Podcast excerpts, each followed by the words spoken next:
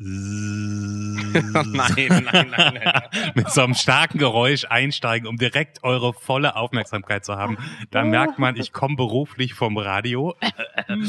ähm, ich mache dieses Geräusch nicht umsonst, denn wir reden heute in der neuen Folge von Der Anruf. Herzlich willkommen Juhu. mit Micha. Und Micha, ähm, ich, ich glaube, das ist das allererste Mal, dass wir eine Stunde lang über die über das, was er auf eine Frage geantwortet hat, in aller Ausführlichkeit reden, weil wir so wahnsinnig spannend fanden. Es ist das Bienenspezial von der Anruf. Hätte mir vor drei Wochen jemand gesagt, du wirst dich eine Stunde lang mit einem wildfremden Typen über Bienen unterhalten, weil es dich brennend interessiert. Ich hätte gedacht, bist du gaga? Alter, war das spannend. Und also da war noch genug Potenzial für äh, Bienenpaar 2 und Bienenpaar 3 drin. Aber erstmal äh, die erste Folge, falls ihr bisher denkt, Bienen sind die blöden Dinger, die euch äh, beim Frühstück draußen stören. Vergesst es, Leute. In einer Stunde werdet ihr alles, alles anders sehen. Und darum sage ich jetzt viel Spaß mit dieser Ausgabe.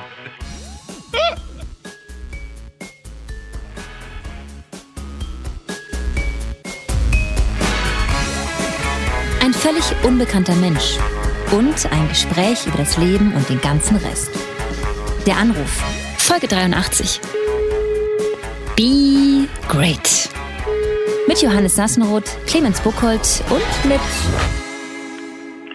Bekanntmachung, Bekanntmachung. Der Micha hier, hallo? Ah, Das war einfach auch eine dumme Idee irgendwie von Nee, mir. das war eine gute Idee, finde ich. Irgendwie war es auch eine gute Idee.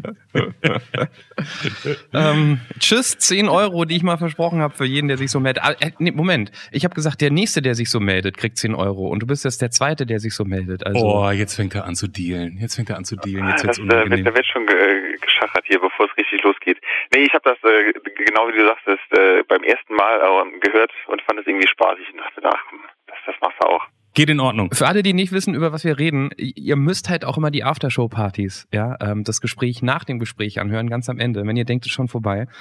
Da, ähm, da nochmal bei den alten Folgen nachhören und dann versteht ihr, warum hier Bekanntmachung, Bekanntmachung gesagt wurde. Das letzte Mal, dass das gesagt wurde, musste ich einen Zehner ähm, an den Anrufer geben. Der hat aber gesagt, spendet's lieber. Ich habe gerade mal nachgeguckt an, äh, an eine Organisation, die sich in Wien um Flüchtlinge, insbesondere um schwule und äh, lesbische Flüchtlinge kümmert. Die haben 10 Euro von mir bekommen. Das ist doch eine feine Sache.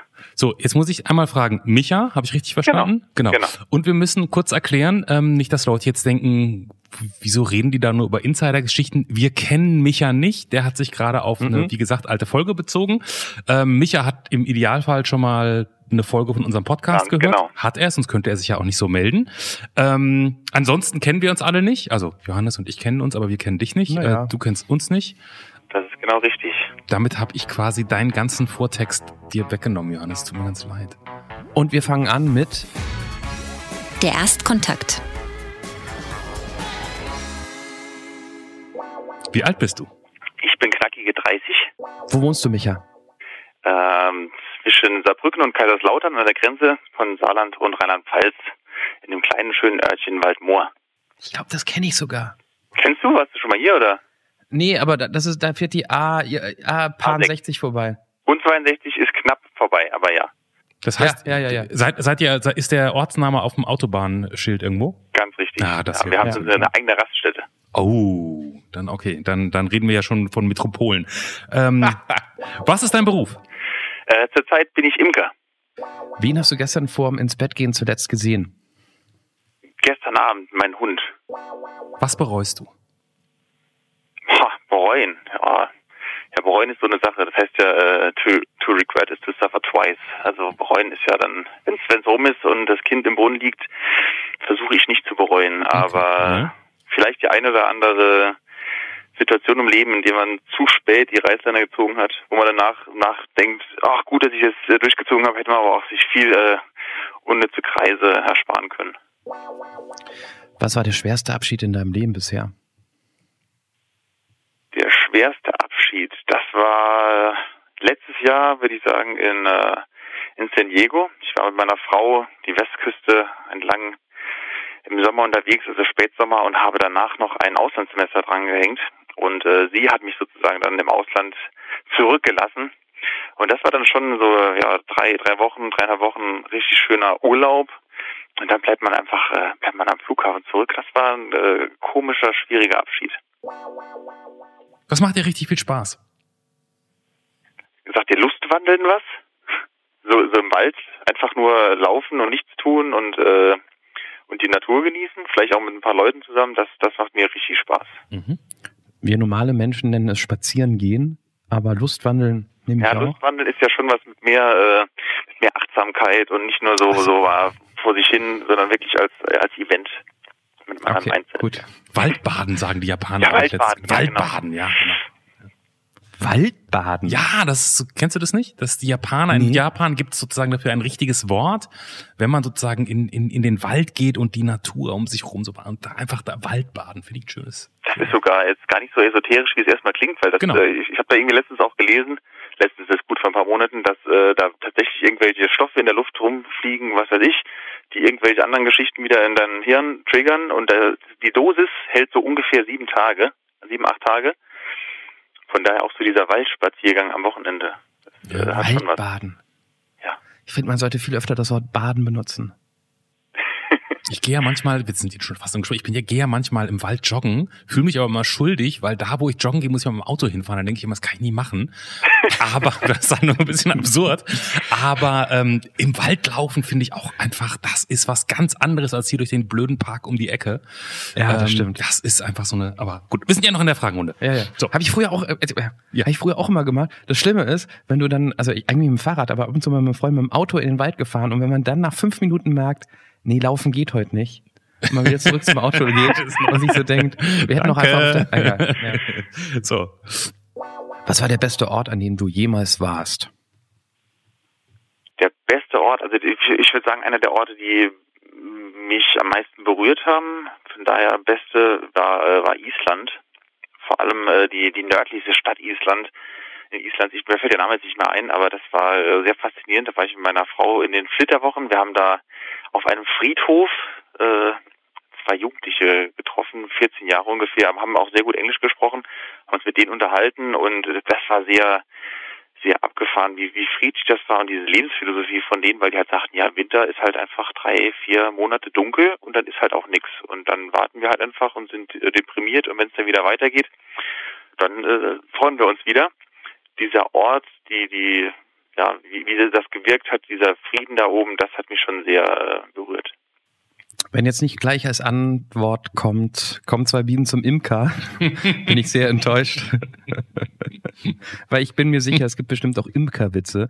Ähm, wie immer fragen wir als letztes, ich mach's kurz, nach dem besten Witz, der dir gerade einfällt. Ich muss dich dann leider enttäuschen. Ich, ich, ich glaube, ich kenne gar keinen Imkerwitz.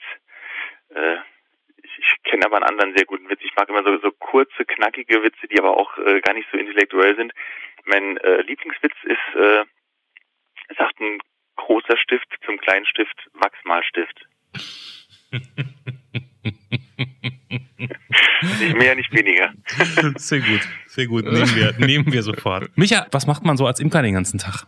Äh, ja, den ganzen Tag ist es ist nicht so, dass man eine Sache die ganze Zeit tut, sondern das sind viele verschiedene Sachen. Deswegen gefällt es mir auch so gut. Natürlich ist man viel draußen in der Natur bei seinen Bienen. Äh, da gibt es schon ähm, über den Jahresverlauf ganz viele verschiedene Dinge, die man tun muss. Äh, von Futter kontrollieren über dann ähm, ja Honigernte äh, anbahnen, also Honigräume aufs Volk packen, auf die Bienenvölker draufpacken, Honig ernten, gegen die Varome behandeln, äh, für den Winter wieder füttern. Aber da hängt ja auch noch viel mehr dran. Also gerade so Schreinerarbeiten, viel vorbereiten, Bienenkissen streichen, auch viel Schreibtischarbeit, sich mit dem Finanzamt rum äh. Das sind so Sachen, die man als Imker tut. Aber wie gesagt, diese Vielfalt, das finde ich spannend. Darf ich da kurz dazwischen grätschen, weil Clemens so selbstverständlich von ausgegangen ist, dass äh, Micha das hauptberuflich macht. Imker, das klang für mich so wie. Was ist dein Beruf? Das mein- Imker, da habe ich gedacht, das ist Ja, also hauptberuflicher ich Imker. versuche das momentan als meinen Beruf äh, zu, zu tun. Ich habe mich selbstständig gemacht. Ah, okay. Also offiziell bin ich noch Student. Äh, ich habe äh, bin scheinfrei im Master. Die Masterarbeit, die äh, ist jetzt gerade noch äh, in der Pipeline, aber die ist jetzt ins Wintersemester sozusagen äh, verbracht worden, weil jetzt halt im Sommer der Imker eben in der Natur doch mehr zu tun hat als am Schreibtisch. Ein, ein, ein Schritt zurück. Ja. Ähm, warum Imker? Wie kommt man, wie wird man Imker? Was, was hat dich da gestochen? Oh, oh, war der schlecht. Ich musste ihn bringen, der war so schlecht, der war so unglaublich schlecht. Der war mindestens genauso gut wie mein Wachsmalstift. Nee, dein Wachsmalstift mit Stift. Gag war viel besser als der. Äh, ja, also genauso wie man sich wahrscheinlich vorstellt. Ich habe äh, einfach Bienen erlebt. Also ich bin selbst eigentlich oder war, bin nicht mehr, aber ich, ich bin wirklich so Bienen, Wespen, Insektenphobiker gewesen. Mhm. Alles, was krabbelt und fliegt und mich stechen könnte. Am besten äh, ist es, wenn es irgendwie außerhalb ist und ich in einem Raum bin, wo es nicht rein kann. Also so war das immer. Und äh, auf dem Hof, auf dem meine, also Bauernhof, auf dem meine Frau ihre Pferde stehen hat, da hing äh, vor sechs Jahren, es ist jetzt hier ein Bienenschwarm am, am Baum. Und äh, ja, kam halt ein Imker vorbei, also der, der Inhaber hat einen Imker gerufen und der fängt diesen Bienenschwarm ein. Und das kann man sich eben vorstellen, die Bienen sammeln sich immer bei der Königin. Das heißt, äh, an diesem Baum Bienenschwarm klingt jetzt abstrakt, das sind in der Regel zwischen 20 und 30.000 Bienen. Also wenn die abheben, ist das ist richtig laut, wie wenn so ein fast wie ein Helikopter so abhebt. Also es ist sehr intensiv diese ganze Geschichte. Und der klopft halt diese Traube in so eine Kiste und die Königin ist offensichtlich dabei und alle anderen Bienen erheben sich in die Lüfte und schwirren und surren und die haben mir nichts getan. Das war äh, für mich ein Mysterium, warum die, die, die, sich nicht auf mich stürzen. Wie weit, standst sicher, du, wie weit warst du entfernt? Ja, vier, vier, fünf Meter. Oh, okay. Ja, genau. Und das war sehr faszinierend und ähm, eigentlich war es fast äh, eher noch meine Frau, die sagte, ey, das, das müssen wir tun. Und ich war immer ganz vorsichtig, ja, wir können ja mal mit einer Bienenkiste ganz vorsichtig anfangen. Und äh, dann hat mich das wirklich äh, das gestochen. Also ich kann mich da noch gut dran erinnern, wie ich die, die ersten Stiche kassiert habe und festgestellt habe, ach ja, okay, also wenn das ein Stich ist, dann braucht man ja eigentlich keine Angst haben. Ja, ist ja gar nicht so wild. Und äh, das ist einfach äh, bis heute noch faszinierend. Also jeden Tag, wenn ich da den Deckel lüpfe, ist einfach, äh, wie soll ich das, mir fehlen da fast die Worte, merkst du, ich stammel da, das ist einfach faszinierend und für mich eine, ein Mysterium, wie das, wie das da alles abläuft. Wie, wie viel Bienen hast du? Was, wie viel muss man da haben, damit das irgendwie professionell wird? Ähm, du meinst wahrscheinlich Bienenstöcke, weil Bienen habe ich wahrscheinlich über eine Million, wow. weil, weil ja pro Bienenvolk, ähm, ja wie gesagt, zwischen 30 und 60.000 drin sind. Ich habe momentan 24. Das wusste Clemens. Das ja, wusste natürlich. Die Basics ja. habe ich alle drauf, die Bienenbasics. Ja, natürlich hat er, hat er vorher noch äh, recherchiert. Genau. Nee, ich habe 24 Bienenvölker äh, momentan. Ich habe mich aber nicht darauf spezialisiert, äh, nur Honig zu produzieren, was so der normale Berufsimker tut. Also natürlich gibt es auch zwei, drei andere Sachen. Man kann Kerzen gießen und so weiter und so fort, aber Honig ist das Kerngeschäft. Ich äh, mache was anderes. Ich vermiete Bienenvölker und vermiete auch meine Dienstleistung der Pflege der Bienenvölker und zwar an Unternehmen, Restaurants, Hotels, also all jene, die sowieso sagen wir mal, engagiert sind in unserer Gesellschaft, nicht nur mit dem Bienenvolk oder einer Blühwiese, sondern auch Stiftungen haben, äh, ja im Bereich Nachhaltigkeit schon gut aufgestellt sind. Und so ein Bienenvolk ist dann halt was, ähm, ja, was sich auch sehr gut natürlich beim Kunden ähm, ja, platzieren lässt nach dem Motto, hey, schau mal, was wir tun und die ganzen anderen Engagementformen eben dann auch sehr gut darüber zu, ja, zu kommunizieren. Weil der Honig ist halt dann mit so einem eigenen Etikett ist ja was Schönes für den Kunden, meiner Kunden, so kann man sagen. Und deswegen mhm. habe ich nicht ganz so viele Bienenvölker, äh, fahre dadurch aber natürlich auch immer von Bienenvolk zu Bienenvolk, anstatt dass ich halt 30 auf einen Platz habe. Ja. Okay. Das heißt, so ein Hotel, was vielleicht ein Biohotel ist genau. ähm, und nochmal klar machen möchte, wir engagieren uns für die Umwelt, kommt dann zu dir und sagt so, Bienenvolk ist ja ganz nett, die Arbeit hätten wir nämlich gerne. Ähm, bring doch mal eins vorbei und kümmere dich drum. Ganz genau. Also alles, was dann nach dem Motto, wir haben jetzt eine neue PV-Anlage am Start und wollen dazu begleitend noch ein Bienenvolk hinpacken. Und das Interesse ist ja wirklich riesig da in der ganzen, was da drumherum passiert. Aber es ist halt einfach nicht so trivial, äh, ein Bienenvolk zu halten. Wenn alles gut geht, ist es gar nicht so schwierig, würde ich sagen. Aber das, äh, ja, das Wörtchen, wenn, wenn alles gut geht, das ist nämlich meistens ja nicht so, da halt äh, die Erfahrung zu haben und zu, ja, zu reagieren, zu agieren. Ja, und einfach auch diese ganze Administration drumherum. Das ist halt, wie gesagt, meine, meine Dienstleistung, dass man sich da nicht drum kümmern muss und äh, einfach nur die, die positive Publicity und die Wertschätzung der Kunden genießen kann. Ja. Also so ein Image-Ding für jetzt Unternehmen zum Beispiel. Genau. Und die machen ja, also das, da passiert ja wirklich was. Also dann ähm, ist es jetzt gerade, wenn du sagst Biohotel, da steht dann so ein Hinweisschild mit so einem schönen Text zu den Bienen und was man machen kann. Dann gibt es ein Newsletter dazu, welche Pflanzen man sich auf dem Balkon vielleicht hinstellen kann oder im Garten. Kleine Tipps rund um das Thema Artenvielfalt, ob man die Hecke vielleicht mal nicht auf die Grundstückanlage bringen muss, nachdem sie weggeholzt wurde, sondern einfach mal liegen lassen kann, dass der Igel drin überwintert.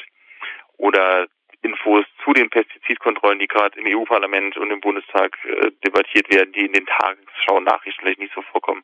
Das kriegst du dann da halt relativ schön äh, in die Gesellschaft rein und das Interesse ist da wirklich sehr groß momentan, muss ich sagen. Ich habe erstaunlich viele Bienenfragen, stelle ich gerade fest, wenn ich dir zuhöre. Ich habe Vielleicht kannst du sagen, das stimmt gar nicht. Das wird mich, das wird mich wahnsinnig, das wird mich ein bisschen aufbauen. Ich habe so einen ganz kleinen Balkon bei mir. Ich wohne mhm. in Berlin in der Stadt. Und es gibt jetzt ja gerade dieses ne Bienensterben und wir müssen alle was tun und so und dann hab, und jetzt war ich bei mir im Gartencenter und dann kann man schon Blumen kaufen. Da steht immer jetzt so ein Schildchen drin, die Arschlöcher, ähm, bienenfreundlich. So, ja. habe ich natürlich voll die geilen bienenfreundlichen Blumen und so. Und da kommen die ganzen Blumen, die Bienen angeflogen und ich freue mich und denk so, wow, ich mache hier mitten in der Stadt was. Guck auf die ganzen anderen Balkone und denk so, ihr macht alles gar nichts, ich mach was, ich bin so. Dann lese ich den Berliner Tagesspiegel und da steht drin, dass es zwar diese Bienenkrise gibt, dass das aber gar nicht für die Großstädte zählt, weil da gibt's eigentlich zu viel Bienen und das ist nur ein Phänomen auf dem Land. Und dann war ich sehr enttäuscht, dass ich jetzt quasi noch der Bienen, dem Bienenüberfluss in der Stadt noch sozusagen, ich habe noch mitgeholfen. Und, und er ist die Blume gleich vom Balkon runtergeworfen. Ich möchte nicht sagen, was danach passiert ist, aber ich war sehr enttäuscht, äh, äh dass ich, dass ich so reingefallen bin. Würdest was du sagen? Was hast du mit der Blume gemacht? Nein, ich habe die alle noch. Ich habe die natürlich. Das, das war nicht. Hat er wahrscheinlich geraucht? Nee, die konnte man nicht rauchen. Ähm, ist das wirklich so? Haben wir in der Stadt? Ist es? Sind wir doof, wenn wir solche Blumen kaufen und eigentlich müssten die müssten wir die alle auf dem Land pflanzen? Nein, alles gut. Also wenn du die Blumen nicht runtergeworfen hast, bin ich froh drum. Habe ich nicht weil äh, das ist natürlich ein Thema, bei dem man absolut ähm, differenzieren muss, weil Biene per se, das ist ja so ein feststehender Begriff, wo man halt denkt, es gibt eine Biene und sonst gibt's nichts. Biene ist in diesem Überbegriff aber auch Wildbiene, Hummeln, Schmetterlinge, also im Prinzip bestäubende Insekten. Deswegen spreche ich auch immer, wenn ich es sage, von Biene, entweder von Honigbiene oder von Wildbiene, zumindest versuche ich es im Sprachgebrauch. Die Honigbiene, also das, was man so jetzt äh, beim Imker hat, denen geht's gar nicht so schlecht, weil die haben ja den Imker, ja, der Imker will ja den Honig. Mhm. Wenn der Imker aufhören würde, die Bienen zu pflegen, das wäre sehr dramatisch, weil die wegen der Varroa-Milbe nicht mehr so wirklich selbst überleben können und Pestizide da draußen und so weiter und so fort. Die Wildbienen, also da zählen wir noch Hummeln zu, Schmetterlinge und so weiter und so fort, denen geht's eben nicht gut, weil die zum Beispiel auch nicht so arg weit fliegen können. Also weil das Solitärbienen sind, ist halt nur eine einzige, die zum Beispiel nichts anderes macht, wie nur Nektar und Pollen zu sammeln Eier in ihre in ein kleines Astloch zu legen und dann im Prinzip zu sterben und mhm. im nächsten äh, in der nächsten Generation schlüpfen wieder neue Bienen. Diese Wildbienen, die sind äh, auf ein flächendeckendes Nahrungsangebot angewiesen. Und ja, natürlich äh, ist es richtig, dass von der Honigbiene in Städten mittlerweile sehr viele sind, mhm. auf dem Land tatsächlich aber auch zu wenig. Vor allem aber auf dem Land auch ähm, sehr geballt. Also da hatte halt mein Imker 30 Völker hier, 40 Völker da und eben nicht so schön verteilt. Deswegen habe ich das ja auch so ein bisschen ins Leben gerufen, weil man dann tatsächlich auch so eine ja, flächendeckende Bestäubung auch hinkriegt. Ja. Das, das heißt aber, du würdest mir raten, im nächsten Jahr auch wieder so ein paar bienenfreundliche genau. Blumen. Ganz genau. Puh, das hast, jetzt kannst du bei mir auf der Website vorbeischauen, du kriegst jeden Monat äh, ein Newsletter unter der Kategorie Bees Favorites. Mhm. kriegst jeden Monat gesagt, welche Pflanzen gerade im Moment am meisten zünden. Wie finde ich deinen Newsletter? Ich bin mega interessiert. Das ist einfach äh, www.b-grade.de. Also, Minus great, so wie großartig. Genau, okay. so mhm. sei großartig, aber wie Biene großartig. So. Ah, jetzt habe ich verstanden. Okay, wo man es geschrieben Ich, ich, ich wollte eh schon als Werbespruch für dich gerade vorschlagen, to be or not to be. Ja, genau. Be Berlin, ja? ja, mit den Pflanzen, das ist ja bienenfreundlich, da gibt's ja ganz viel. Also theoretisch gibt's kaum Pflanzen, die nicht bienenfreundlich sind. Also ich sag mal so eine ja, Thuja-Hecke ist jetzt was, was wirklich, da kann man jetzt nicht diskutieren, dass es bienenfreundlich wäre, aber alles andere hat doch irgendwie ein kleines bisschen Nektar oder ein kleines bisschen Pollen, aber es gibt halt wenige Pflanzen, die halt so richtig viel Nektar haben oder auch richtig viel Pollen. Und vor allem im äh, späteren äh, Sommer bis Frühherbst, da ist gerade so die Pollenversorgung sehr wichtig und da haben wir halt leider hier auf dem Land eher äh, ja, sagen wir Maisfelder, die dann auch mit ja, gebeiztem Saatgut manchmal auch dann ausgebracht werden, was halt dann im Prinzip keine bienenfreundliche Pflanze ist. Deswegen äh, es ist jetzt nicht so, dass du sagst, hey, ich baue mir einen Apfelbaum in den Garten, das ist alles cool, weil der ist halt im Prinzip ja nur April, Anfang Mai. hat der Nektar und Pollen und danach ist ja dann auch nichts mehr für die Bienen da zu holen. Also auch da muss man sowohl wie bei den Wildbienen und Honigbienen, muss man auch bei der Pflanzenart differenzieren. Okay. Was kostet mich denn so ein Bienenvolk bei dir, wenn ich es miete? Ähm, ich habe äh, drei Pakete im Prinzip von ähm, äh, 500 Gramm Gläsern, die ich dir dann Honig liefere, bis zu äh, 175 Gramm Gläschen. Nee, ich meine Bienen, eine, du, du vermietest ja dein Volk. Ja, Volk mit den Honig natürlich auch. Also das ist das, was den Preisunterschied macht, weil die Pflege immer identisch ist. Das kleinste Paket bei mir sind 180 Euro im Monat und das größte mit deiner 175 Gramm, da hat in der Kiste auch schon die Farbe deiner Firma mit dem Logo drauf und ich komme noch zum Pressetermin vorbei. Das sind 230 Euro im Monat. Okay. Bei 24, hast du alle Völker vermietet? Mhm. Nee, nee. Ich habe jetzt dieses Jahr auch erst gegründet und bin jetzt äh, auf die 24 gekommen, weil ich jetzt auch nochmal die Jungvölker verdoppelt habe, äh, meine Völker verdoppelt habe, verdoppelt habe, Jungvölker erstellt habe. Ich bin noch äh, gerade so im einstelligen Bereich mit der vermieteten Völkeranzahl. Achso. Und äh, äh, wie, wie züchtet man denn, also äh, ja, wie erstellt man so ein neues Volk? Kannst ja nicht sagen, okay Leute, jetzt trennt euch mal, ein paar gehen darüber und ihr bleibt da ja, doch, oder doch, oder genau so? so? Genau so kann man sich das vorstellen. Also so äh, macht die Natur auch. Die äh, natürliche Reproduktionsform ist ein Bienenschwarm. Da zieht die alte Königin mit ja, ungefähr der Hälfte der Bienen aus. Äh, ist meistens eigentlich eher so Mai äh, bis Juni die, äh, der, der Fall, wenn halt richtig Nektarfluss da ist, draußen was zu futtern gibt, dass das äh, Bienenvolk richtig im Saft steht. Und äh, die Königin legt vorher noch äh, Eier in bestimmte Zellen rein, die sogenannten Weisezellen. Weise ist der Fachterminus für die Königin. Und da wächst dann äh, eine neue Königin heran, beziehungsweise mehrere neue Königinnen. Und das alte Volk zieht eben halt aus. Das ist genau das, was ich dann, wie gesagt, vor sechs Jahren da gesehen habe.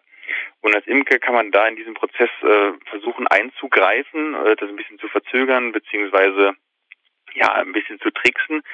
Ich versuche es ja immer so zu halten, dass ich es eher mit den Bienen mache als gegen die Bienen. Da gibt es auch ganz viele verschiedene Philosophien und Verfahren. Aber jetzt äh, am Ende des Jahres ist es so, weil die Varroa-Milbe ja so einschlägt. Also das ist eigentlich das größte Problem. Jetzt nicht irgendwie, dass die Bienen äh, mit Pestiziden zu kämpfen haben. Varroa-Milbe eingeschleppt vor 40 Jahren. Wahrscheinlich mutiert, äh, ist ein Parasit, der den Wirt innerhalb eines Jahres komplett auch zerlegt. Und da ist es so, dass die immer in der Brut sitzt. Das heißt, die neuen Bienenbabys sozusagen. Und äh, da ist so ein schönes, geschicktes biomechanisches Verfahren. Man nimmt die ganze Brut raus aus einem Bienenvolk. Also alle Waben, alle Rähmchen mit Brut. Und dann kann man das Bienenvolk sehr schonend behandeln mit Oxalsäure. Die kann man dann äh, besprühen. Und schon hat man zwei Völker. In dem Sinne, ein Volk zieht sich eine, eine neue Königin. Ist im Prinzip, äh, muss man sagen, fast ein bisschen wie Lego tut einem auch ein bisschen leid. Ich würde es nicht gerne tun, wenn es die Varroa-Milbe nicht gäbe. Aber sonst, äh, ja, das ist, äh, das ist der, der, der Schritt der Völkervermehrung. Das, du, du, ziehst die Brut raus, be, be, be, behandelst die, damit die nicht diese äh, genau. Amöbe da äh, haben und dann stellst du die quasi in einen neuen Kasten und die, die bilden dann ein neues Volk. Ja, natürlich werden die auch dann gefüttert und so und da musst du schon auf verschiedene Sachen achten, aber die Base, also rudimentär gesagt, funktioniert das einfach so, ja. Okay. Ich bin, ich bin auch total fasziniert. Hätte mir jemand vor einer halben Stunde gesagt, Johannes, du redest gleich irgendwie über eine halbe Stunde mit jemand über Bienen. Ich hätte gesagt, du spinnst du. Aber siehst du, genau deswegen mache ich ja. Das ist ja das, das Geile. Weil so kam ja auch meine Idee. Bienenvolk, das auf der Wiese steht und noch 28 Buddies neben dran hat und nur der Imker sieht die, weil er ja nur in einem Honig interessiert ist. Die kriegt ja keiner mit. Die sind ja anonym. Dann stehst du im Regal im Einzelhandel neben dem Honig aus Argentinien und China und ja, das Einzige, was zählt, ist der Preis. Ja, okay, aber das hast du ja bei allen Lebensmitteln mittlerweile, dass das man nicht mehr weiß, wie. Aber, aber dann war es immer der Fall, dass wenn jemand bei mir mal gesagt hat, kann ich mal vorbeikommen an, an dem Bienenstand, dann wurden aus fünf Minuten auch immer zwei Stunden. Und dieses, dieses Faszinierende, da kannst du die Leute auch echt aus der Reserve locken. Dass das, äh, jemand so von Bienenvolk steht zum ersten Mal, da ist jedes Macho-Gehabe weg, da ist jedes äh, ja, wie soll ich sagen, jedes Oberflächliche äh, weg, da, da, da ist halt einfach, da ist nur Staunen angesagt und dann kommen Fragen über Fragen über Fragen und das ist ja das, was, äh, was das für mich halt eben ausmacht, also diese Begegnung mit Menschen am, am Bienenvolk. Aber, also wenn ich dich jetzt über Bienen reden höre, du hast auch tierisch Bock drauf, schlichtweg mal, oder? ja, ja, natürlich. Das ist ja auch das, äh, das Schöne, weil ähm, ich habe ja vorhin jetzt äh, bei der bei der Fragerunde gesagt, vielleicht hätte ich das ein oder andere Mal äh, ein bisschen früher die Reißleine ziehen können. Ich habe verschiedene Sachen gemacht. Ich habe mal Wirtschaftsinformatik äh, studiert, auch immer äh, da gearbeitet. Ich bin eigentlich auch Musiker, äh, Tontechniker und auch ja eigentlich auch Produzent, habe das auch eigentlich fast, würde ich sagen, professionell gemacht. Dann ist mit 28 nochmal auf Umwelt- und Betriebswirtschaft im Master umgeschwenkt und jetzt halt, wie gesagt, äh, komm, ich mache mich jetzt selbstständig, weil es eben was ist, wo ich sage, ich habe da echt Lust drauf und es halt wirklich das mal die Cojones zu, zu haben, zu sagen, ich mache jetzt das, wofür ich halt echt Leidenschaft habe und hoffe, dass es gut geht. Ähm, ja, dafür bin ich sehr dankbar. Und deswegen hätte man eigentlich auch ein bisschen früher machen können, ja. aber jetzt wir wieder beim Punkt, ähm, ja, Regret hätte man früher tun können. Ja, aber jetzt habe ich es ja. Also von daher, warum soll ich mich jetzt ärgern, dass ich nicht vor fünf Jahren getan habe? Ja, ja, nee, nee, nee, alles, gut, alles und, Und, wer weiß, ob du dann irgendwie diese, ich meine, das klingt ja alles schon sehr durchdacht, was du da hast mit deinem System und ja, ja. irgendwie du kommst auch auf einen äh, Pressetermin, du weißt schon, wie der Hase läuft. Das ähm, wäre wahrscheinlich nicht so vielleicht gelaufen vor ein paar Jahren. Nee, da war ich auch selbst wahrscheinlich auch gar nicht äh, bereit dazu. Also ich habe es ja vorhin schon kurz erwähnt mit dem Auslandssemester in San Diego, das war für mich schon ziemlich einschneidend. Auch zum ersten Mal äh, mit, mit 29, äh, zum ersten Mal von, von zu Hause längere Zeit weg, auch so weit, dass man mal sagt, okay, jetzt baust du dir eigentlich ein eigenes Leben nochmal neu auf. Es hat sich angefühlt wie zweimal umziehen, also nicht wie kurz mal weg, sondern zweimal umziehen. Und da habe ich schon festgestellt, dass, dass da ja, egal was da kam, ja, man kommt damit, kommt damit klar, man hat da irgendwie was, was parat und dann dachte ich halt, ja, warum soll das äh, zu Hause anders sein? Und das war vielleicht auch das, also vor fünf Jahren hätte ich definitiv diesen Schritt nicht gehen können. Ähm, ja, es ist doch, ist doch cool. Und ich, wie gesagt, ich freue mich sehr drüber, dass es was ist, was andere Menschen halt auch äh, emotional berührt und dass es nicht irgendwie sowas ist, äh, ein totes Stück Technik, das ich verkaufe oder äh, ja, dass das, wie gesagt, dass halt der Funke überspringt. Es, ja. du, du hast aber auch ein bisschen Glück, wenn ich das so sagen darf, dass dieses komplette Bienenthema gerade auch einfach sehr angesagt ist, oder? Ja, ja, ja. Letztes Jahr, also die Idee entstand letztes Jahr im Frühjahr im Prinzip. Businessplan war dann so in den USA, äh, ist der ist der gereift. Ich habe ja durch die durch das Studium an der Uni äh, also Umwelt, ich wehre, mich immer ein bisschen gegen das Wort Umwelt, weil das so suggeriert, dass, dass der Mensch nicht dazugehört. Ich spreche mal von Mitwelt. Aber äh, ist halt, ist halt eine Frage, ob man sich mit CO2-Zertifikaten und so, ob das wirklich was bringt. Also diese ganze systemische Geschichte, das ist eigentlich das, was im Studium so, so voranging. Und da habe ich auch gedacht, also das ist, der Mensch muss im Mittelpunkt stehen bei der ganzen Geschichte. Und eigentlich war mir klar, dass naja, das, das ist halt CO2-Zertifikate oder CO2-Bepreisung, CO2-Steuer. Der, der Marketing-Mensch würde sagen, das ist nicht sexy. Aber was ist halt sexy? Irgendwas, irgendein Sympathieträger braucht's halt. Und dass es jetzt wirklich so die Biene wird, äh, hätte ich nicht gedacht, aber ich, ich war mir eigentlich sicher, dass dieses Thema ähm, ja am Kommen ist, weil ich auch in der Szene drin war und das auch äh, gemerkt habe, aber dass es dann auch von den sogenannten Mainstream-Medien auch so aufgenommen wird, das hätte ich nicht gedacht. Und ja, das ist dann schon ein bisschen Glück, ja. Und sag mal, selbst so ein Bauer, der ja. 20 Kühe hat, äh, mit denen er Geld verdient, der hat ja eine Beziehung zu jedem Tier. Der weiß, die eine Kuh ist gerade trächtig oder die, die mut immer, wenn er in den Stall kommt oder wie auch immer. Ja. Hat man jetzt mit ähm, wie viele Millionen, ich weiß, ich habe es vergessen, mit, mit den ganzen Bienen ja jetzt nicht im Einzelnen. Also, also mit der Biene nicht, wir haben leider keine Ohrmarken bei mir, die einzelnen, das ist wirklich viel Arbeit. ich wäre auch sehr, also wenn du sie jetzt auch alle auseinanderhalten könntest, dann würde ich sagen, geh damit auf Tour, du würdest eine Menge Geld verdienen. Ähm, was für eine Beziehung hast du zu, zu den Tieren, mit denen du arbeitest? Also ich würde schon sagen, dass sie sind auf jeden Fall alle charakteristisch. Ähm, ich würde jetzt nicht so weit gehen, dass, dass äh, wenn du mir die alle nochmal durchwürfelst, dass ich dann jedes einzelne genau weiß, welches vorher war. Äh, einfach nur, weil ich jetzt die einzelnen Bienen sehe. Aber das sind ganz viele Charakteristika. Die einen, die knabbern mehr am Holz rum, die anderen äh, verkitten ihre Beute mehr mit so Propolis, also Kittharz, das haben wir Baumharze, das so ein bisschen wirkt antibakteriell.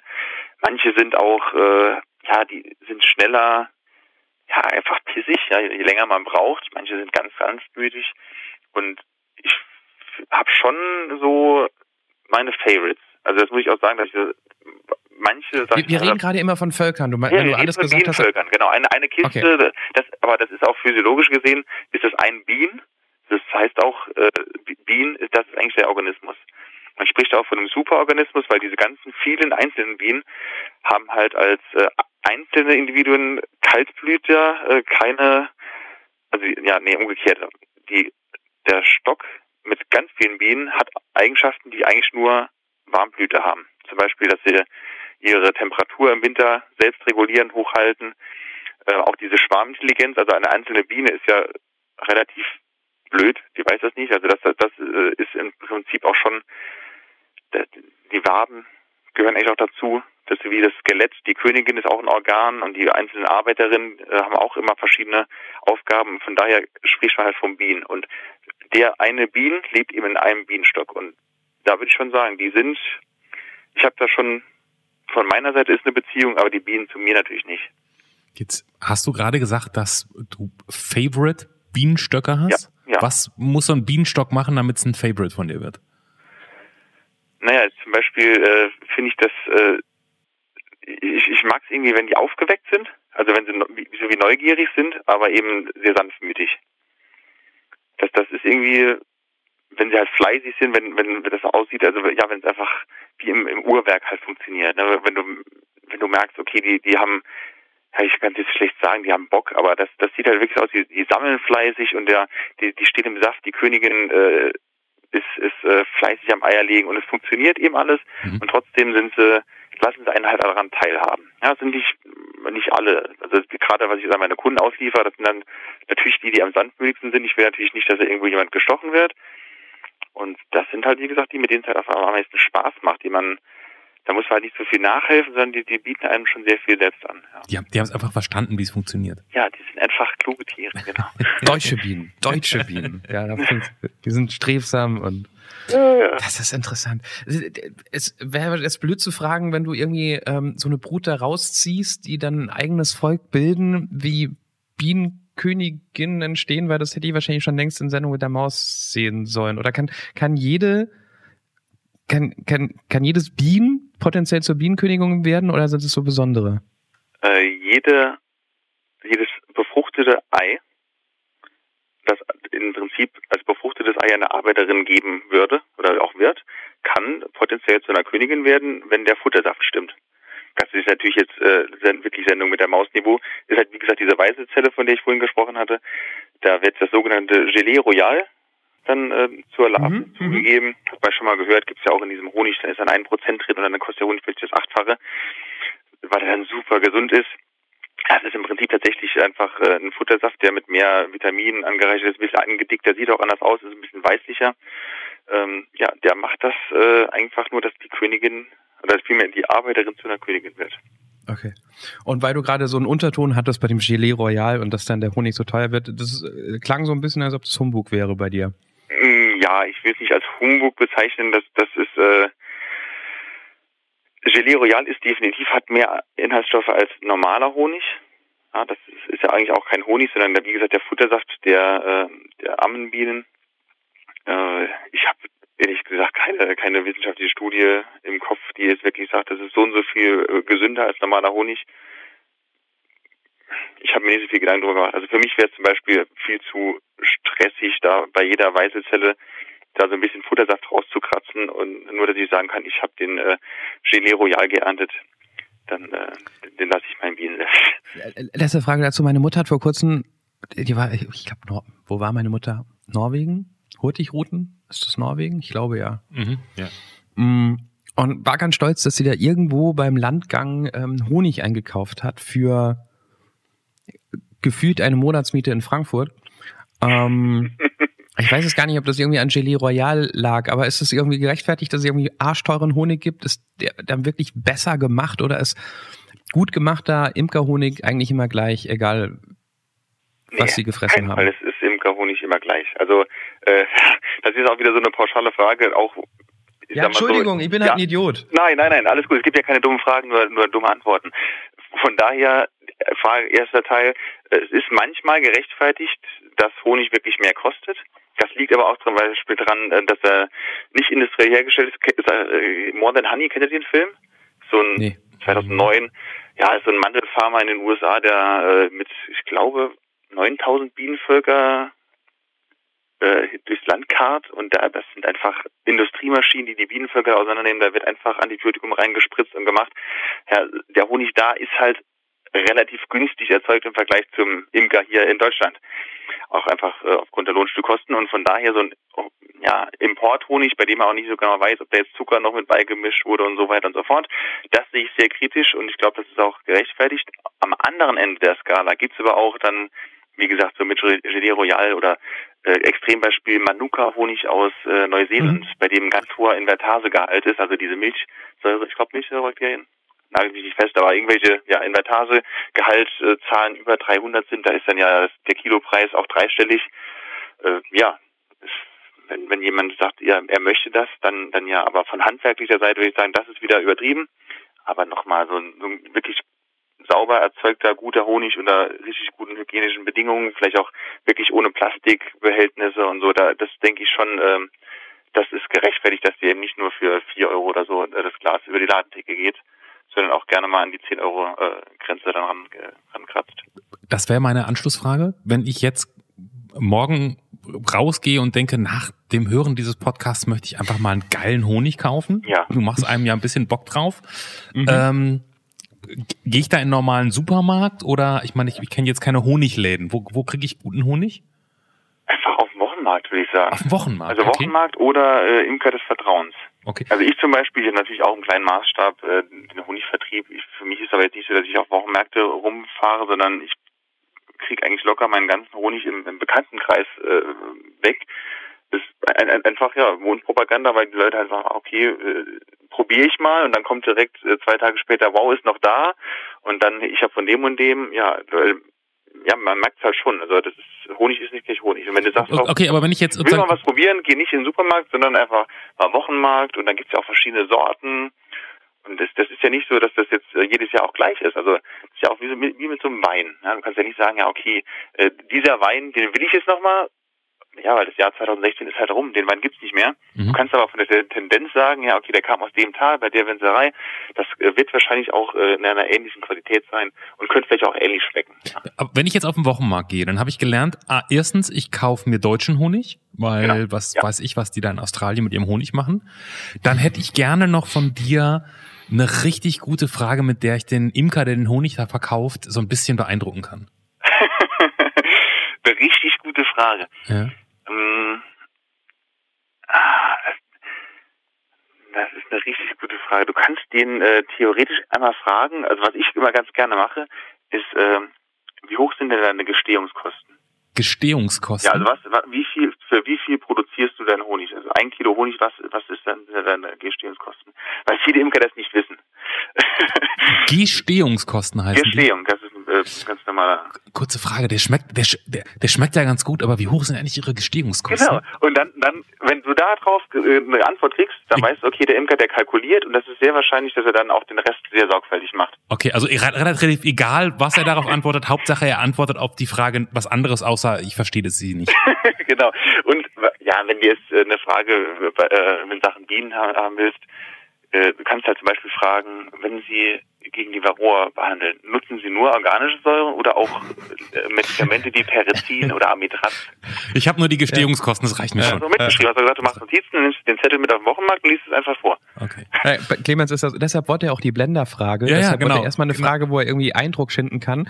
Mit der Antwort kann er nichts anfangen. Ich hätte gefragt, Nö, das ist ja egal, aber wie erkenne ich, äh, dass das Bienenhonig wirklich gut ist? Mit welcher Frage? Quasi das Äquivalent zu der Wassermelone, ich weiß nicht, da gibt es auch irgendwie so einen Trick, die muss, wenn man draufdrückt, irgendwie nachgeben oder keine Ahnung, sowas hätte ich. Aber gut, ich meine, wenn er die Antwort weiß, dann. Das reicht ja schon, ähm, das ist doch super. Ja, dann. Ja, ja. Ich habe ich hab noch eine Frage. Einfach, also vielleicht das abzuschließen, einfach den Geschmack, den Geschmack äh, bewerten. Das ist aber auch echt einfach. Also wenn du jetzt sagst, ich will mal Honig testen, klar, hast halt ein Glas vor dir stehen, dann kaufst du halt mal, weiß ich was, äh, gibt nicht diese flotte Biene in dieser ekelhaften Plastikdrücktube oder so äh, das, das wenn Ding ich jetzt? Ja sage, wird es ja suggerieren, als wenn es bei mir im Kühlschrank steht. Von daher sage ich, ich habe keine Ahnung, wovon nein, du sprichst. Nein, nein. Nee, aber äh, ja, einfach mal so nebeneinander stellen und testen und das ist, ist einfach, es sind Welten, ja. Okay. Vor allem, weil der Honig ähm, vom Imker auf dem Wochenmarkt definitiv ähm, ja, mikrobakteriell noch aktiv ist. Also das ist auch das, was ihn so gesund macht. Das ist halt bei dem Honig im Supermarkt eben auch, äh, auch nicht, nicht mehr äh, vertreten und das schmeckt man schon. Also der Honig lebt noch, der gute. Ja, ja. ja. Der läuft nicht weg, also er läuft, läuft, lebt nicht so arg, aber ja. Ich habe noch zwei Fragen ähm, und dann bist du ja vielleicht noch mehr als Bienen, aber ich habe äh, zum einen. Wir können nicht von dem Bienenthema wegkommen. Naja, das wird immer dabei sein, das wird immer mitsummen, wir, weißt du? Wir können jetzt nicht nach. ähm, ich habe schon, schon ein bisschen länger her, ein Jahr oder anderthalb Jahre her, habe ich ähm, einen sehr großen Podcast, großartigen Podcast gehört, der eigentlich auch eine Radiosendung ist, This American Life. Und da ging es in einer Folge um Bienen und um Bienenvölker und um Imker. Und zumindest in Amerika, so schien es, vielleicht ist es hier auch, gab es ein riesengroßes Problem, dass, und ich habe das gar nicht richtig verstanden, wie das geht, dass da regelmäßig Bienenvölker geklaut werden. Ja. Ist das, du sagst schon ja, das kennst du, das Phänomen? Ich bin Gott sei Dank bisher noch verschont äh, geblieben, also äh, bei meinen Bienenvölkern, aber das ist äh, viel weiter verbreitet, als man das vielleicht so als Laie ahnen würde. Und das Tragische ist, dass es oft äh, tatsächlich dann Imker aus dem nächsten Umfeld sind, also wirklich so Vereinskollegen oder äh, ja. Ja, man braucht ja ein bisschen Profiwissen, um, um Bienen zu rauben wahrscheinlich, ne? Ja, man ist. Könnt, also, könnte das man so ja genau einfach so. Es muss, du musst einfach Imker sein und vor allem du musst auch wissen, äh, wie du ja deine Spuren verwischst. Äh, es ist tatsächlich ein, ein Thema, was auch sehr vorurteilsbeladen ist. Also da, da gibt ja auch so Imkerforen und da wird ganz viel auch immer drüber gesprochen. Ja, da kommen dann irgendwelche Leute aus dem Osten mit LKWs gefahren und da werden dann bei Nacht- und Nebelaktion dann Bienenvölker aufgeladen. Das ist, glaube ich, äh, gar nicht äh, so eklatant das Problem, sondern wie gesagt, so die kleinen Geschichten, hier mal fünf Bienenvölker und da was, das äh, liegt tatsächlich daran, weil die Bienenvölker selbst gar nicht so, äh, so wertlos sind. Also der Wert eines Bienenvolkes mit der Kiste drumherum äh, wenn das wirklich ein gutes Bienenvolk ist, bist du da mal ja, mit, mit Zubehör bei 500 Euro, würde ich sagen. Also wenn der Honig noch mit drauf steht. Mhm. Äh, ja. Also jetzt, ich kann jetzt nur von der Story erzählen, äh, Imkerverein hier in der Nähe, wo ich alle Beteiligten persönlich kenne. Ich hätte dieser Person niemals zugetraut, dass die auch irgendwie nur auch nur daran denkt, Bienenvölker zu klauen. Und äh, habe das Video gesehen, weil da halt einfach eine Wildkamera hing weil da halt der Imker äh, ja vorsichtig genug war, von vornherein eine Kamera hingehangen hat mhm. und äh, ja dieser besagte Imker, den er ja, der, der abends auch immer dabei saß äh, beim bei einer in der gemütlichen Runde, der äh, packt da in aller Seelenruhe die die Bienenvölker ein Krass. und fährt mit denen weg und äh, ja, ich war ja auch dabei, als er dann äh, ja äh, ich war nicht dabei, aber wie gesagt, äh, ich, ich war dabei, was er so erzählt hat mit den Bienen. Der hat einen Eindruck gemacht, dass er, als ob er wirklich auch für dieses Thema brennt. Mhm. Ich hätte niemals gedacht, dass das so jemand wäre. Und äh, ja, es ist, äh, ist leider nach wie vor ein Problem. Aber du könntest jetzt nicht dein, dein geklautes, könntest du dein geklautes Bienenvolk nachweislich nee. wiedererkennen? Nee. nee. Also es gibt ganz viel äh, Imker, die dann sagen, hier ich äh, pack noch äh, Stempel auf meine Rähmchen oder auf die auf die Kiste, auf die Beute, yeah. auch gerne mit äh, mit Brandzeichen. Ist halt aber auch so ein Brandzeichen äh, mit, deinem, mit deiner Adresse, bist du auch wieder ein paar hundert Euro los. Im Endeffekt, sagen wir mal, wenn jetzt wirklich jemand Bienen haben möchte, ist kein Ding, dann das, die Bienen selbst kannst du ja, wie ich vorhin schon gesagt habe, nicht mit der Ohrmarke äh, tackern. Äh, du schüttest alle Bienen von den Waben, guckst, dass du die Königin hast und hast ein Bienenvolk und den Rest äh, lässt du stehen oder verbrennst du oder das. Ja. Krass. Wow. Aber du hast gerade gesagt, man muss auch wissen, wie man seine Spuren verwischt. Also ja, das meinte ich ja mit äh, Rädchen ja so halt halt äh, verbrennen und äh, ja man muss äh, das, das, das perfide ist ja, dass die Bienenvölker meistens auch ein bisschen geschützt, äh, vielleicht auch versteckt stehen. Das heißt, eigentlich ist es ja so, dass zum Beispiel bei mir auf der auf einer auf einem Stand von mir, da weiß ich genau, das wissen eigentlich nur zwei oder drei Personen. Äh, das kann eigentlich nur eine Person auf dem Amt sein, zwei Kumpels von mir und vielleicht noch meine Frau, die mit mir mal da war. Ähm, da ist es jetzt sehr unwahrscheinlich, dass da was passiert. Es sei denn, jemand sieht sie halt. Und das, weil, wie gesagt, weil das so aus dem äh, aus dem Umkreis, äh, näheren und sozialen Umkreis oft äh, passiert im Imkerverein, da will man natürlich nicht äh, sich nicht verraten. Der Täter kommt oft aus der Familie oder dem engeren Freundeskreis. Ja, genau. ja. Wie auch, wie, wie auch ich sonst. Hab, ich habe keine Erfahrung mit Bienenvölkerklauen. Ich, das, das ist, äh, ich weiß gar nicht. Ich, wenn man so ein Bienenvolk wirklich jetzt, jetzt haben will, äh, oder umgekehrterweise, als, als guter Imker brauchst du auch keine Bienenvölker klauen. Das, du kannst ja deine Bienenvölker vermehren, wenn du sie gut über den Winter bringst, hast du keine Probleme mit Winterverlusten und dann ist eigentlich alles gut. Okay. Ah. Krass. Ja, genau, krass. Ich, ich, ich, ich weiß ja, ich bin, ich schwebe seit einer halben Stunde auf dieser Wolke, denk mir, Imker, was für tolle Menschen. Und dann kommt jetzt Dann der dieser Downer Twist der raus. Geschichte. Die dunkle Seite, Ja. ja. muss man auch ansprechen, muss man auch ansprechen. Hast du noch, ähm, wenn ich jetzt morgen Leuten erzähle, dass wir heute mit dir äh, mit, über Bienen gesprochen haben, hast du noch so einen geilen Bienen-Fun-Fact, den ich irgendwie, womit ich direkt Eindruck machen kann? Bienen-Fun-Fact. Ja, so eine Biene fliegt am Tag 320 da gibt's Kilometer ja, oder ja, was. aber Das sind, das sind so, so, oh, interessant. Also so eine einzelne Biene müsste für ein Honigglas, wenn sie es alleine sammeln würde, Ja. müsste sie dreimal um die Erde fliegen. Uh. Sowas, genau, ja. Gut. Oder äh, eine einzelne Biene sammelt in ihrem ganzen Leben nur ein Teelöffelchen Honig. Was, wirklich? Was? Ja, genau. Das ist ja voll wenig, oder? Die sind ja voll faul. Ja, es gibt ja aber auch super viele Bienen. Ja, eine Biene wiegt ja auch nur 0,1 Gramm. Okay, und und so können eine- 30 Prozent Nektar von ihrem Körpergewicht sozusagen tragen. Also die müssen oft auch ausliegen. Also das sind ja keine Fun Facts. Also was ich als äh, damals ziemlich witzig fand, die Drohnen, die männlichen Bienen, die haben ja auch keinen Stachel. Das heißt, die äh, sind auch ein bisschen gedrungener, ein bisschen pummeliger, auch äh, tatsächlich auch ein bisschen blöder. Ich weiß nicht, die fliegen ja immer so ein bisschen doof gegen den Kopf und machen das manchmal nicht so ganz. Also da ist auch äh, alles alles äh, in bester Ordnung. Und das Coole ist halt, deren äh, Zweck im Prinzip ist äh, neben auch äh, in der in der Kiste ein bisschen für Wärme zu sorgen, ist einfach äh, nach unbekannten Königinnen Ausschau zu halten. Und äh, also das ist auch gar nicht so wenig. Also ich glaube, zwischen so 10 und 15 Prozent der Bienen im so einem Bienenvolk sind Drohnen. Und wenn man sich dann jetzt vorstellt, dass dann ja ein paar tausende Drohnen auf der Suche nach einer Königin sind, da wird dann in der Luft da ganz abgefahrene äh, Akrobatikstücke vollzogen und im Akt in der Luft, bei den Loopings, bei den Barrel Rolls, wenn dann der Akt geglückt ist, dann bricht leider der Penis ab und die Drohne verendet. Oh je, ist Auf sozusagen dem one, Höhepunkt ihres Seins. One-Time-Use sozusagen. Genau, das, das ist ja, äh, ich finde die Ironie einfach äh, sehr spaßig, dass die meisten das eben nicht schaffen. Weil so eine Königin, die wird dann von ja, 10 bis 12 Drohnen begattet, auch nur einmal in ihrem Leben, dann fliegt sie wieder zurück und macht dann nichts anderes ihr ganzes Leben mehr als Eier legen. Aber wie gesagt, diese 10 Drohnen, die sonst nichts zu tun haben, als nur Königin zu suchen. Und dann, wenn sie es geschafft haben, dann ist halt auch schon vorbei. Scheiße. Und wir wissen alle, das erste Mal war nicht zwingend die Das beste, beste Leistung, Mal, die wir ja. hinbekommen haben. Ja, genau. Da Ja. muss das erste Mal aber auch richtig gut sein, dass es sich gelohnt hat. ja. Denn die haben ja keinen Vergleich, die sterben ja direkt danach. Ja. Krass. Aber das hört man oft. Es gibt so viele Tiere, die gleich beim ersten Mal, die sind halt nur dazu da, um sich zu vermehren. Aber hatte man Sex, dann reicht es auch schon. Ja, vor allem die armen Säue, die werden dann auch äh, jetzt so zu der Jahreszeit, jetzt im August, äh, ja fast schon, äh, fast schon ein bisschen früher, werden die aus dem Stock geschmissen, weil die ja dann jetzt im Prinzip nur Futter verbrauchen, keine Königen mehr da sind, die begattet werden können, dann werden die armen Viecher, wenn äh, äh, unsanft nach draußen gebeten und da abgestochen, dann liegen da echt, äh, je nachdem, zig, zig hundert Drohnen vor der vor dem Flugloch.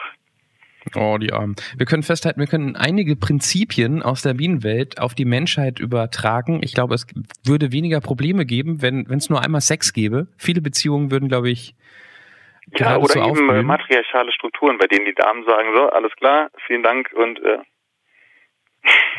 Und ich finde dieses Prinzip mit, man kriegt jetzt nicht so viel hin im Laufe seiner Karriere, aber wir kompensieren das dadurch, dass wir so viele sind. ja, und alle an einem Strang ziehen.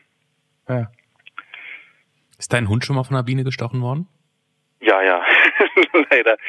Ja, Charlie ist da dann immer aber auch hart im Nehmen. Also der Geht trotzdem der, immer noch der mit. Liegt immer wieder, ja, der liegt immer wieder dabei, hat auch so ein ganz dichtes, langes Fell und äh, die Bienen, die, die, äh, die sind ja so richtig fies. Die krabbeln, saugen sich da ins Fell rein, bis sie endlich an der Haut sind und dann wird gar gepiekst und äh, der schüttelt sich dann immer, aber die Biene ist dann, hat ihn ja gestochen und summelt dann immer noch im Fell rum und ich jage ihn dann über die Wiese und will ihm nur den Stachel rausziehen. Und er ist dann immer, ach, dann, was er immer dann so wieder schaut und fünf Minuten später liegt er doch wieder neben mir.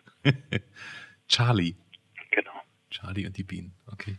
Ich meine es echt ernst. Ich, ich weigere mich, noch einen anderen Aspekt von, ich weiß, Micha, es tut mir leid, du bist wahrscheinlich ein total kluger, hu- humorvoller, wie wir gelernt haben am Anfang, Typ.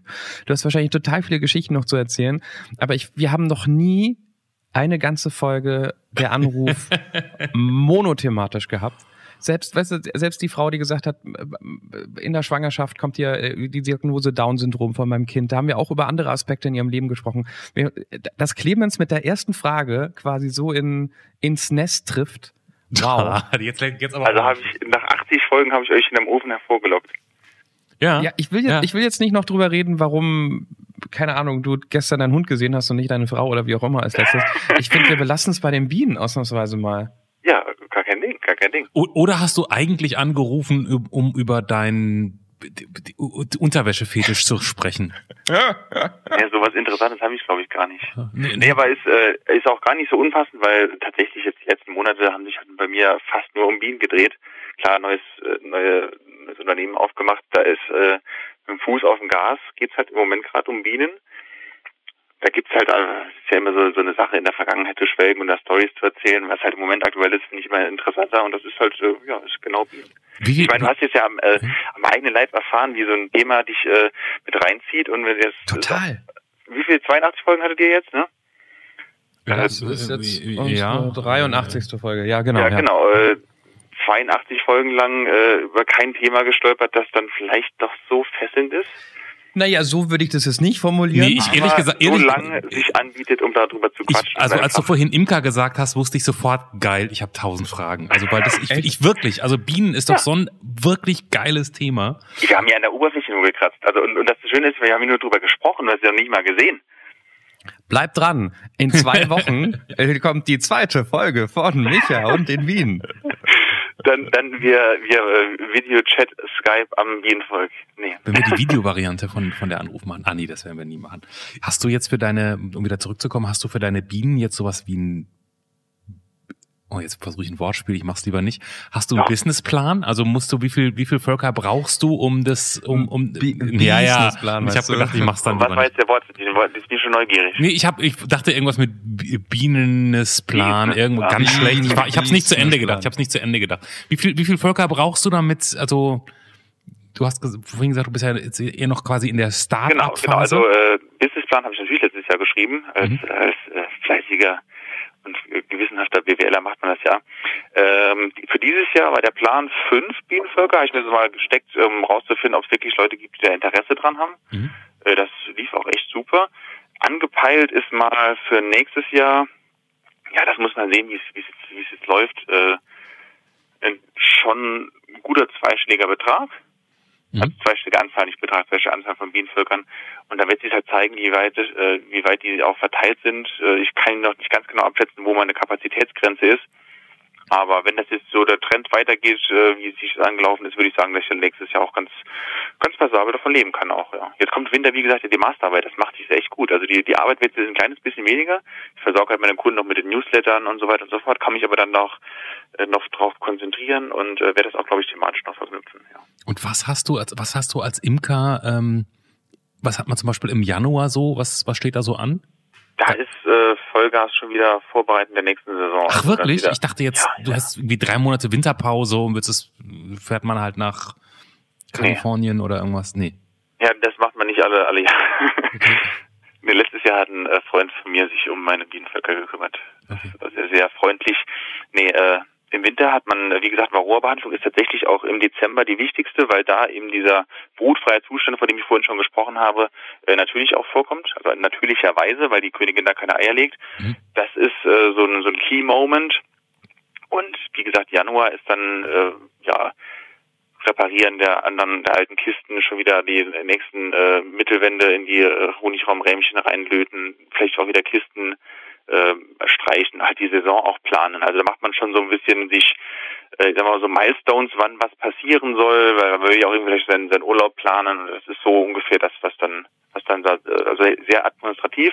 Mhm. Und Februar, ja, dann geht's schon wirklich los mit an den Bienenvölkern schon mal die ersten Kontrollen, äh, dann werden die Bullen gesäubert, gesäubert. Und wenn wir jetzt anfangen mit den ganzen Arbeitsschritten über das Jahr, dann haben wir doch noch zehn Minuten. Mhm. Ich finde ich find's so ein Hammer, dass da, also ich bin ja in Teilen auch so, glaube ich wenn Leute auf irgendwas richtig Bock haben und stundenlang davon erzählen können und du bist ja de facto jemand, der das gefunden hat, was er wirklich machen will, oder? Ja, im Moment absolut. Das ist für mich, äh, ich habe es auch jetzt genauso wie ich es gesagt habe, äh, das ist für mich ein, ein Leidenschaftsthema. Äh, ich man hört es. Also ja, ja, was soll, was soll man sagen? Ich bin sehr glücklich und dankbar. Und ich kann jedem nur empfehlen, alle die zuhören, hey, traut euch, wenn man aus dem Flugzeug springt.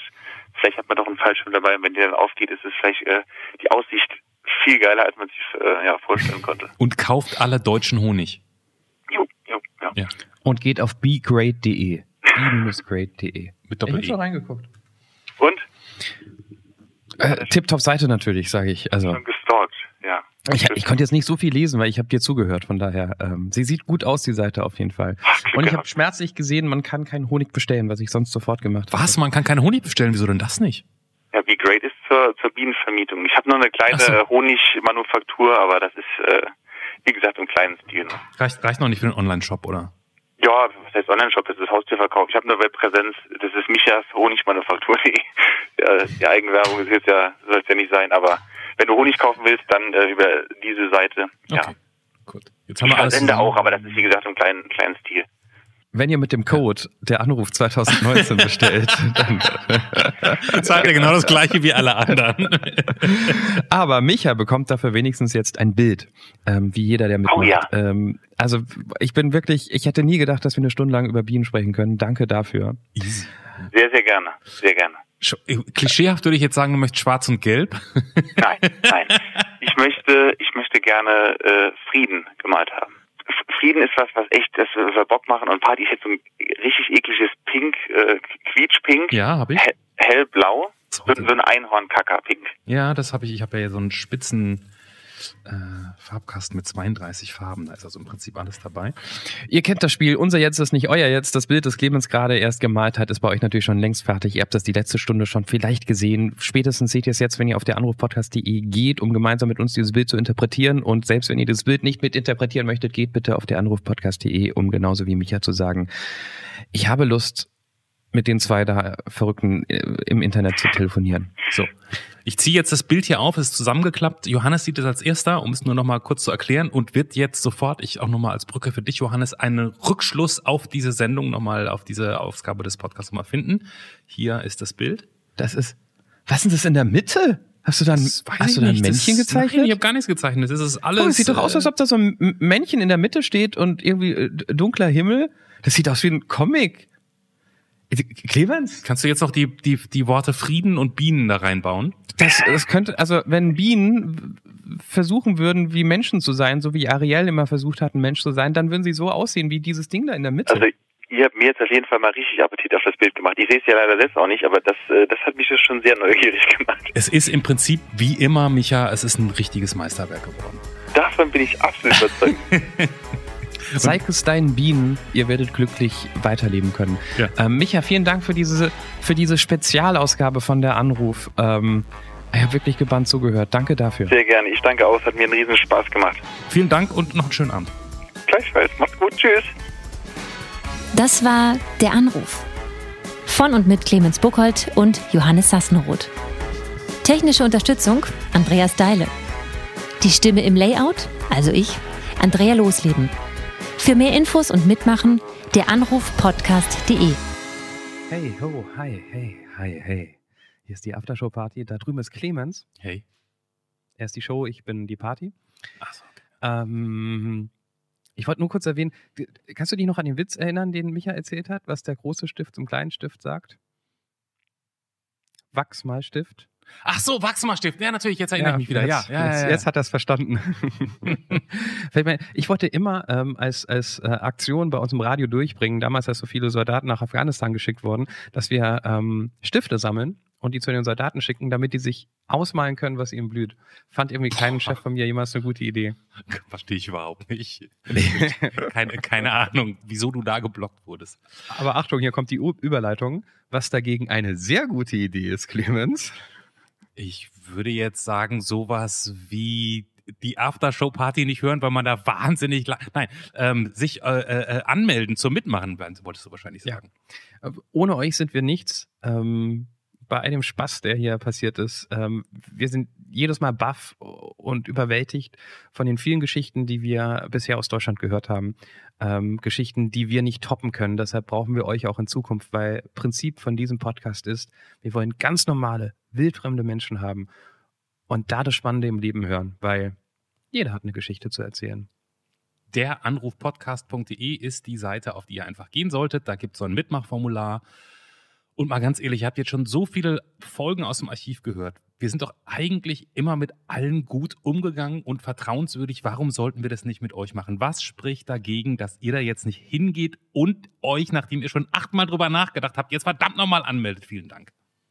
Du bist schon ein bisschen wie Kollega, der seine Leute da irgendwie ähm, zwingt, 2000 Euro im Monat auszugeben für dieses Alpha-Tier. Und 2000 Euro könnt ihr annehmen, müsst ihr aber. müssen wir uns Das eigentlich, müssen wir, nee, müssen, nochmal ganz kurz nachgefragt, weil Micha hat ja wieder mit Bekanntmachung Bekanntmachung, ne? Da war der, im Prinzip der nächste Zehner weg.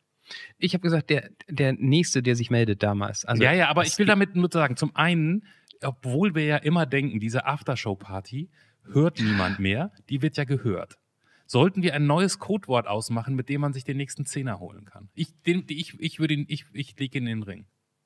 Okay. Aber was muss man machen beim Ran, Rangehen? Man muss wieder irgendwas machen. Man muss sagen, hallo Jan und Olli. Das fände ich eigentlich auch ganz schön. Wer, wer als nächstes sich meldet, kommentarlos mit Hallo Jan und Olli, oder wie melden die sich? Na, Moment, wie, mal, wie, Moment mal eben, der muss sich aber auch mit eigenem Namen ja noch melden. Ne? Den brauchen wir ja auch noch. Also die oder der Anrufer. Ja. Hallo Jan und Olli, hier ist der oder hier ist die. Punkt, Punkt, Ja, ja, genau, das ist gut. Okay. Also, dann äh, blüht euch der nächste Zehner oder wir spenden ihn hin, wo auch immer ihr ihn hinspenden wollt. Ihr könnt ihn aber auch gerne, ihr könnt ihn aber auch gerne selber nehmen. So wie ihr wollt. Bis zum nächsten Mal.